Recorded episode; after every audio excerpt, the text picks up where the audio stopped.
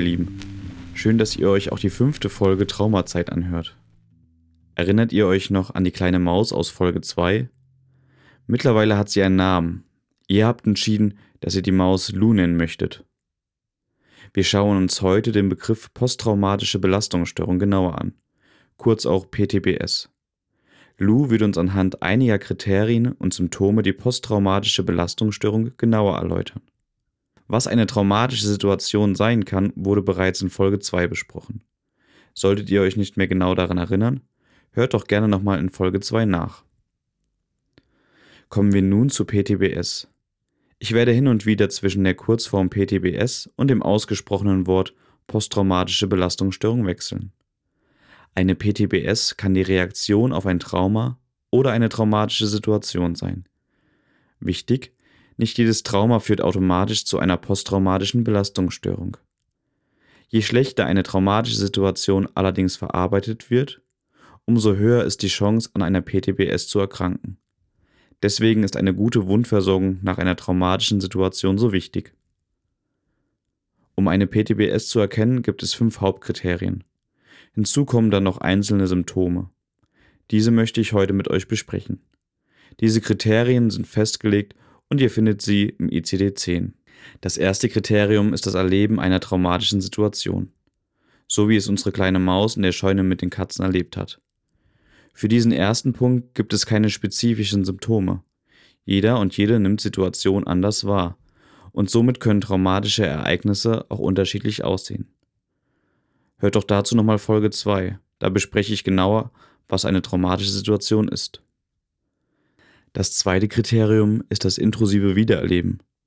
Das bedeutet, Erinnerungen an das traumatische Erlebnis tauchen ungewollt in den Gedanken wieder auf. Bei unserer Maus Lou könnten die Symptome dann so aussehen.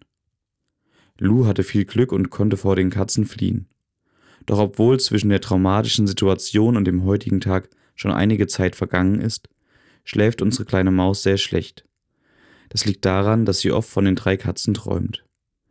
Wenn sie solche Albträume hat, fühlt es sich oft so an, als wäre sie wieder in der Scheune. Und auch wenn die Maus nicht schläft, hat sie manchmal die Bilder, Gerüche oder Geräusche aus der Scheune vor ihrem inneren Auge. Die Maus weiß nicht, wie sie diese Bilder endlich wieder los wird. Diese traumabezogenen Albträume oder die Flashbacks sind nur zwei Symptome des intrusiven Wiedererlebens. Kriterium Nummer drei ist das Vermeidungsverhalten und die emotionale Taubheit. Einfach ausgedrückt werden die Gefühle und Gedanken an die Situation vermieden. Alles, was einen von innen an das Erlebte erinnert, soll wegbleiben. Man spricht auch von inneren Triggern. Ebenso kann es auch passieren, dass man unterbewusst Orte, Personen oder Aktivitäten vermeidet. Hier spricht man dann von äußeren Triggern. Trigger bedeutet so viel wie Reiz. Alles, was wir wahrnehmen, könnte ein Trigger sein. Ein gutes Beispiel für die Vermeidung liefert uns wieder Lou. Lou hat nach kurzer Zeit verstanden, dass der Geruch von Stroh für sie mit Stress verbunden ist. Seitdem Lou das weiß, vermeidet die Maus Orte, an denen es Stroh gibt. Für uns ergibt das natürlich nicht so viel Sinn, denn wir wissen, Stroh bedeutet nicht automatisch Gefahr. Das ist leider auch ein Symptom der posttraumatischen Belastungsstörung. Vermeiden von traumabezogenen Triggern. Besonders blöd ist, dass Lou das nicht einmal bewusst steuern kann, sondern vieles auch unterbewusst abläuft. Ebenfalls zu Kriterium 3 gehört die emotionale Taubheit. Wie das die Worte schon andeuten, geht es bei dem Symptom darum, dauerhaft in der Fähigkeit, Gefühle zu erleben und wahrzunehmen, eingeschränkt zu sein. Bei Lou könnte es folgendermaßen aussehen. Lou hatte vor dem Ereignis in der Scheune viele Freunde. Die Maus hat oft mit ihren Freunden gefeiert und gelacht. In letzter Zeit zieht Lou sich jedoch mehr und mehr zurück.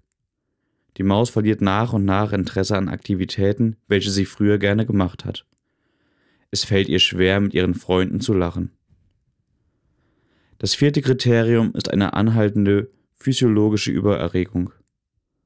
Sprich, wir reagieren schneller auf Reize. Unser Körper befindet sich ständig im Alarmmodus. Nach dem Erleben einer traumatischen Situation will unser Gehirn uns beschützen, indem es schneller auf Reize reagieren kann. Leider kann unser Hirn dabei nicht unterscheiden, ob der Reiz gefährlich oder ungefährlich ist. Durch den dauerhaften Alarmmodus kann es zu folgenden Problemen kommen. Wir schlafen schlechter oder gar nicht. Wir werden als reizbar wahrgenommen. Wir sind viel schreckhafter als früher. Das letzte Kriterium ist die Zeit. All diese Kriterien müssen länger als einen Monat anhalten. So, das waren jetzt erst einmal sehr viel Informationen auf einmal. Ich werde euch das Ganze nochmal in einer Kurzfassung auf die Internetseite hochladen und euch zudem noch eine Liste mit weiteren Symptomen anfertigen.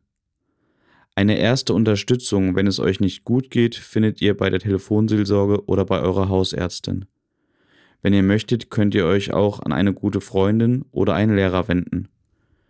In der nächsten Folge wird es dann wieder eine Traumreise geben, diesmal von einer guten Freundin geschrieben.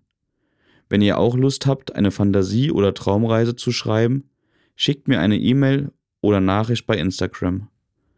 Außerdem wird es eine erste Spezialfolge geben, dafür habe ich einen ersten Interviewpartner an meiner Seite.